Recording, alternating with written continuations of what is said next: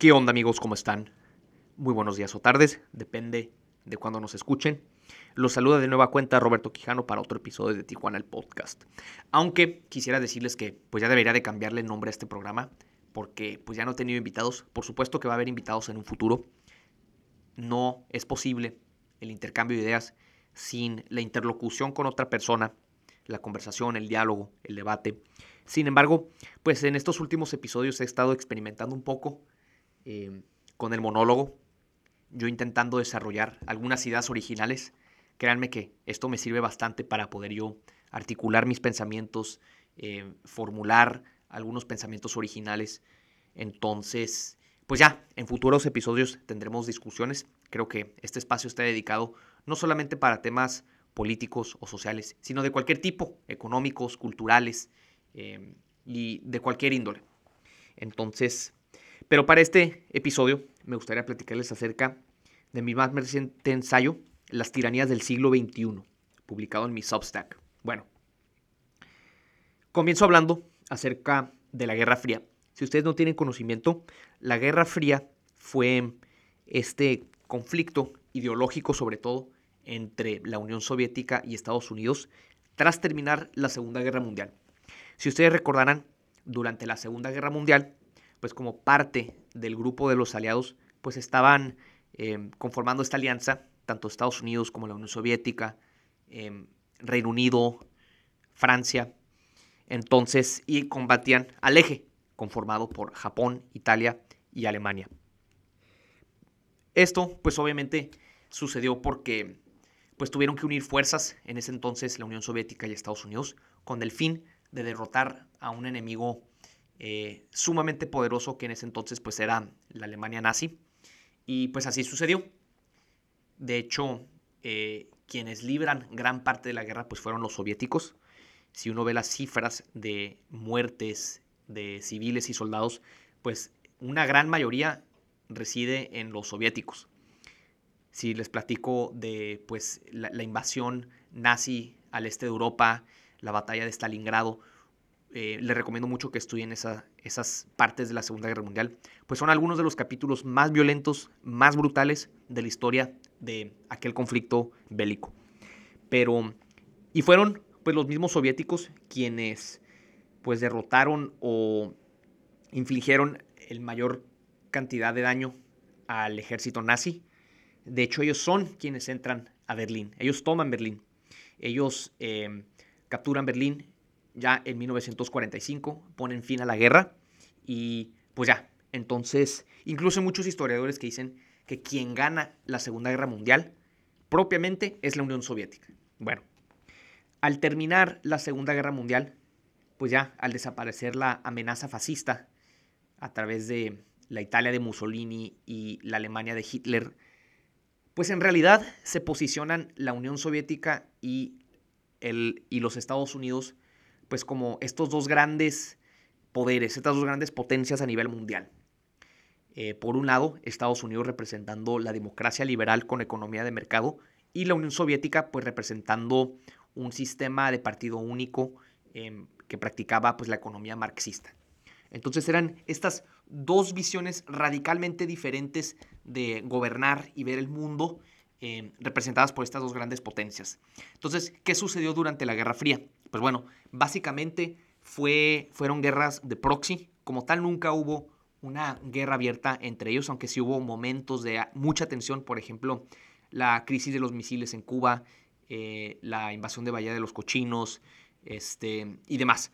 Pero como tal, nunca se concretó una, eh, un frente abierto y violento entre la Unión Soviética y los Estados Unidos. Pero lo que sí hacían, pues era llevar su guerra de ideologías a, través de sus aliados. Entonces, por ejemplo, en el caso de Vietnam, pues en ese entonces Vietnam del Norte, que era comunista, pues estaba eh, financiado por los soviéticos y por los chinos eh, del régimen de Mao. Y pues en el caso de Vietnam del Sur, pues estaban financiados por el gobierno de Estados Unidos. Eh, o por ejemplo, ustedes pónganse a pensar en la invasión de Checoslovaquia en aquel entonces por parte de la Unión Soviética, la invasión de Afganistán, eh, todo el conflicto ahí entre las dos Alemanias, la Alemania del Este y Alemania del Oeste. Entonces, pues hay un sinfín ahí de conflictos entre estos dos eh, poderes, la Unión Soviética y Estados Unidos, pero pues como tal nunca se concretó en eso. Bueno, al terminar la Guerra Fría, ¿cómo concluye? Pues eh, a finales de los 80s, inicios de los 90s, con la caída del muro de Berlín y finalmente la disolución de la Unión Soviética en 1993, si no me equivoco. Eh, y una vez que termina la Guerra Fría, pues ya el modelo político y económico que prevalece pues es el de Estados Unidos y el mundo occidental, es decir, de democracia liberal con economía de mercado.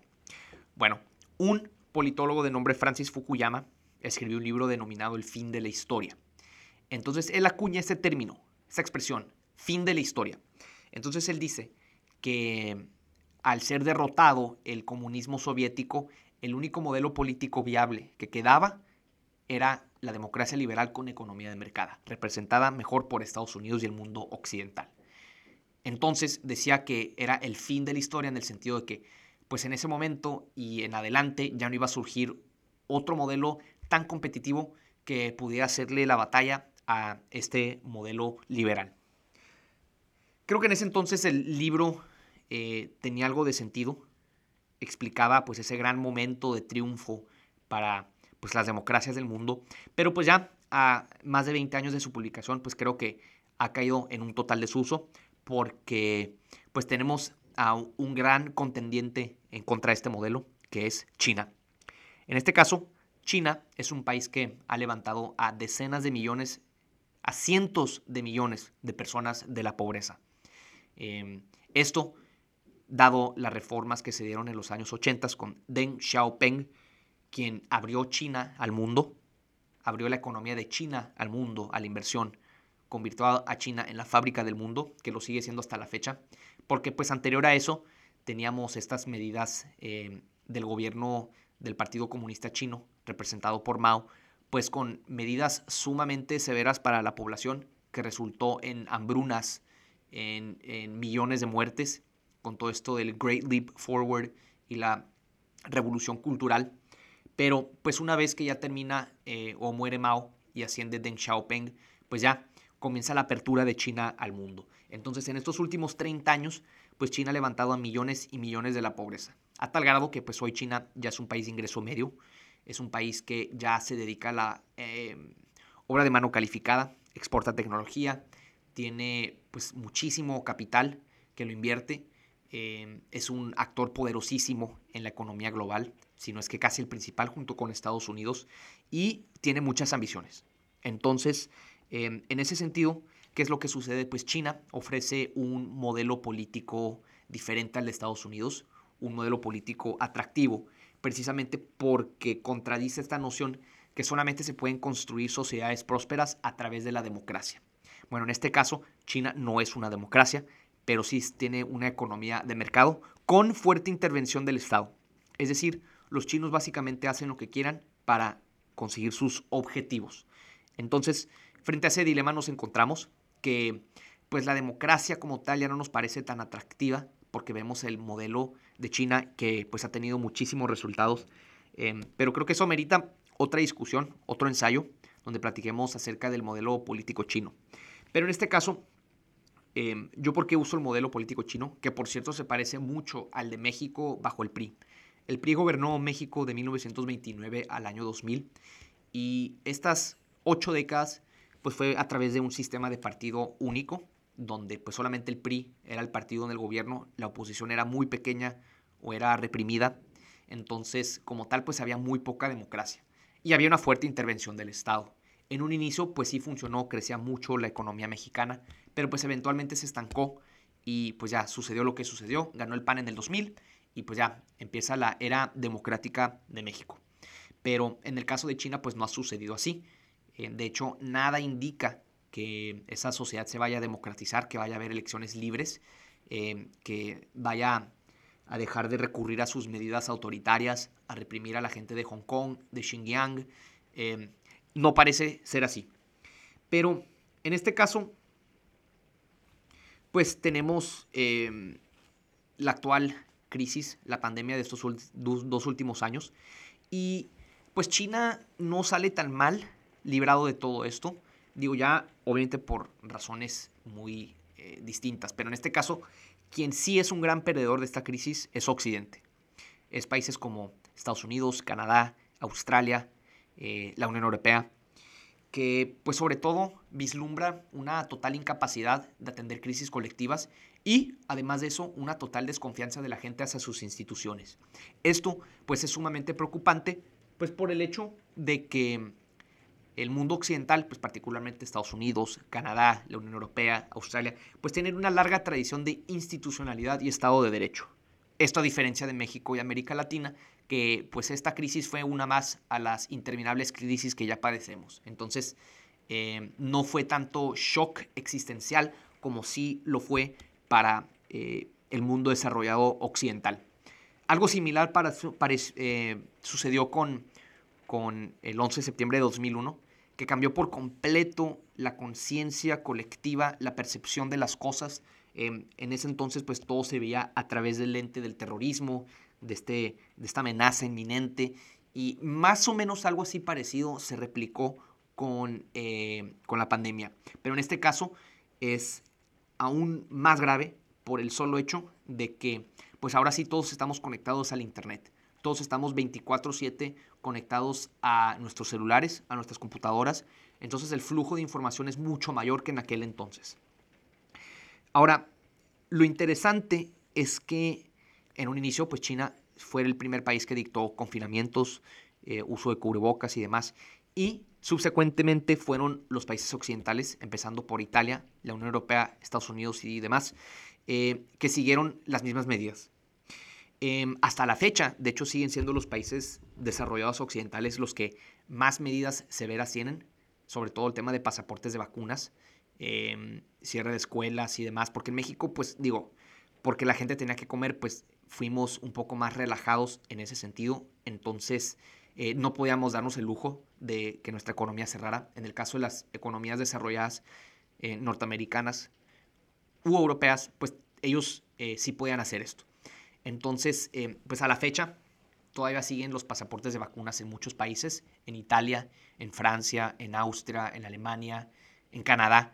Entonces, pues esto ha resultado en ciertos levantamientos, siendo el primero generalizado el de Canadá con los camioneros.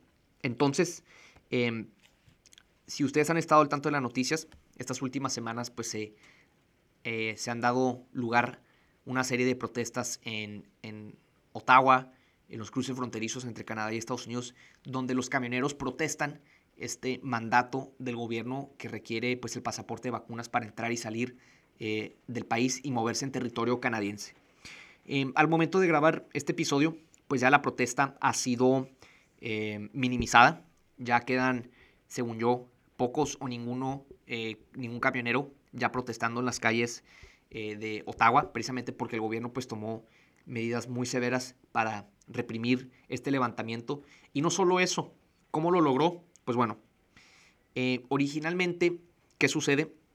Pues mucho de este movimiento fue financiado a través de esta fuente de financiamiento llamado crowdfunding. Eh, si no saben qué es, pues es básicamente gente que abre cuentas en internet comunitarias y que se hacen aportaciones, em, pueden provenir de cualquier fuente y pues eso era usado para financiar. ¿Por qué? Pues porque en un inicio las cuentas bancarias de muchas de estas personas fueron clausuradas por el gobierno de Trudeau porque se em, decretaron facultades de estado de emergencia y en este caso podían congelar las cuentas de em, las personas relacionadas con este movimiento. Entonces, em, pues sí, ese es el tema del momento, las tiranías del siglo XXI que ahorita vamos a entrar a detalle. Pero en este caso, pues eh, de hecho, digo, ya lo platicaremos en otro episodio, pero esto es precisamente un gran argumento a favor de cripto. ¿Por qué? Bueno, en este caso el crowdfunding se dio pues con dólares canadienses, en cuentas bancarias canadienses y bajo el sistema bancario canadiense. Eso significa que está dentro de la esfera de influencia del gobierno de Canadá. Por lo tanto, dado que todo nuestro dinero pues está en cuentas de banco eh, y constan en bases de datos digitales, pues el, el gobierno puede eh, dar la orden para que se congelen estas cuentas y no se pueden retirar fondos, ¿sí? Precisamente porque está bajo su influencia, su esfera de influencia. En el caso de cripto, pues tú al ser tu propio banco, el gobierno realmente no tiene esta facultad o no tiene este poder tangible para poder congelar tus cuentas. Obviamente te pueden rastrear y pueden saber quién eres. Pero bueno, ese ya es otro tema. Ya lo platicaremos en otra ocasión.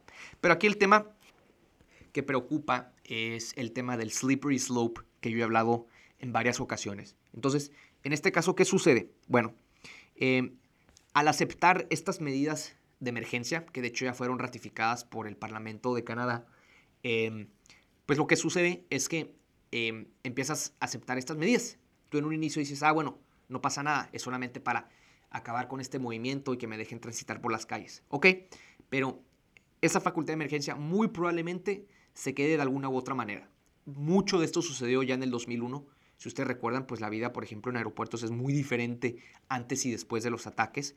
Eh, entonces algo parecido puede pasar, donde ya estas medidas se institucionalizan eh, y se puede censurar o callar a personas que protesten en contra del gobierno. Entonces, cada vez hay menos incentivos para que tú puedas protestar, sobre todo en temas del manejo de la pandemia y demás, porque pues el costo es muy alto, te pueden congelar tus cuentas, te pueden cerrar tus cuentas de redes sociales. Entonces, eh, pues frente a ese escenario nos vemos. Entonces, yo básicamente digo que la tecnología va a ser la gran herramienta para em, lograr las tiranías del siglo XXI. ¿Por qué? Porque, o particularmente las tecnologías de la información, computadoras, celulares, tablets, eh, laptops, lo que ustedes quieran. ¿Por qué? Pues porque en este caso, eh, pues bueno, la tecnología siempre ha sido un factor que explica el progreso de la humanidad. La imprenta, el fuego, la rueda, eh, las vacunas, lo que tú quieras, pues siempre ha sido propiamente eh, factor de progreso en, una en esta civilización. Pero hemos llegado al punto eh, donde, pues bueno, muchas de estas tecnologías estaban excluidas de la mayoría de las personas. En este caso, ya no es así. De hecho, hoy en día, 80, más del 80% de la población tiene un smartphone. Por lo tanto, todos están conectados al mundo del Internet. Todos tienen redes sociales, todos ven TikTok, Instagram, YouTube, lo que sea. Entonces, en este caso, ¿qué sucede? Pues bueno, todos eh, empezamos a depender cada vez más y más de estas herramientas. Ahí tienes tu cuenta de banco, ahí tienes tus redes sociales, ahí tienes tu fuente de entretenimiento. Entonces, pues básicamente estas tecnologías ya son como un órgano humano más. De hecho, yo digo que es como ser un cyborg. De hecho, la definición de cyborg es un organismo compuesto de elementos orgánicos que integra elementos inorgánicos para fines de biomecánica. Y pues por supuesto que estas tecnologías lo hacen porque pues lo tenemos pegados a nosotros básicamente todo el día. Entonces, pues esto significa que pues gran parte de tu vida pues ya depende de estas tecnologías. Es decir, si te las quitan, pues estás básicamente viviendo en, el pasado, en la era de la caverna. Y pues eso nadie lo desea. Todos queremos al contrario, estar más conectados porque pues ahí salen grandes oportunidades, de ahí viene eh, la información que consumimos, ahí nos conectamos con otras personas. Entonces, em, aquí el tema principal, pues sobre todo es el financiero, el dinero. Y pues como ustedes sabrán, el dinero pues siempre ha tenido el propósito de facilitar el intercambio eh, de bienes y servicios entre personas, pero pues en este caso cada país tiene su moneda. Nosotros el peso, Estados Unidos el dólar, Canadá el dólar, la Unión Europea el euro.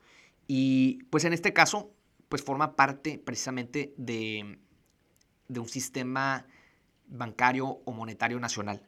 Entonces, eh, pues lo que sucede en Canadá se puede replicar fácilmente en cualquier otro país. De hecho, em, esto lo vamos a ver mucho más adelante, ya que empiecen em, más levantamientos en contra de los gobiernos, quizá no solo por la pandemia, sino por cualquier otra razón, em, que el gobierno pues ya pueda tener estas facultades de manera permanente, porque hay que recordar que una vez que se pierden derechos es muy difícil recuperarlos. ¿Sí? Muy difícil. Es lo que la gente no considera. Por ejemplo, con todas las medidas ahorita del COVID, va a ser muy difícil regresar al mundo previo a 2020. Eh, de hecho, pues ya muchas cosas ya se quedaron, ya cambió la conciencia pública para empezar y mucho incluso eh, en torno al tema de estas medidas. Por ejemplo, hay personas que yo soy la idea que ya toda la vida van a usar cubrebocas, toda la vida ya están espantados de este virus. Pero pues bueno, ese es un tema que hemos abordado, pero seguiremos discutiendo. Entonces, en este caso, eh, pues va a ser un momento muy interesante porque pues Canadá, ante los ojos del mundo, era este país con climas súper fríos y gente eh, muy decente, muy buena onda. Y pues estamos viendo esto. Esto puede ser el comienzo de un cambio de paradigma en, en la manera de gobernar, en los contratos sociales, en la relación entre ciudadano y Estado, porque pues ahora el Estado tiene una mucho mayor presencia en nuestras vidas. El Estado puede decidir qué nos metemos, qué no nos metemos, si nos vacunamos o no nos vacunamos, qué decimos o no decimos, eh, tiene control sobre nuestras finanzas. Entonces, pues esto cambia muchísimo la concepción original del contrato social. El contrato social es básicamente eh, esta relación que celebras tú con el Estado para que tú puedas pertenecer pues, a, una nación. Entonces, gracias a eso, pues tú tienes ciudadanía, tú tienes eh, pertenencia a, a, este país, tú puedes trabajar aquí, tú puedes, ellos te ofrecen servicios públicos, pero pues esto era en un momento histórico donde pues surgía esta necesidad que hubiera Estado. Eh, ahorita pues hemos llegado al punto donde el Estado pues es un ente demasiado grande, abarca demasiadas, demasiadas áreas de nuestras vidas y empieza a tomar decisiones por nosotros. Y lo, lo más interesante es que es a través de la tecnología que ya logra su dominio. Antes pues tenía que recurrir a la fuerza bruta para poder controlarte, pero hoy en día ya lo puede hacer a través de la tecnología.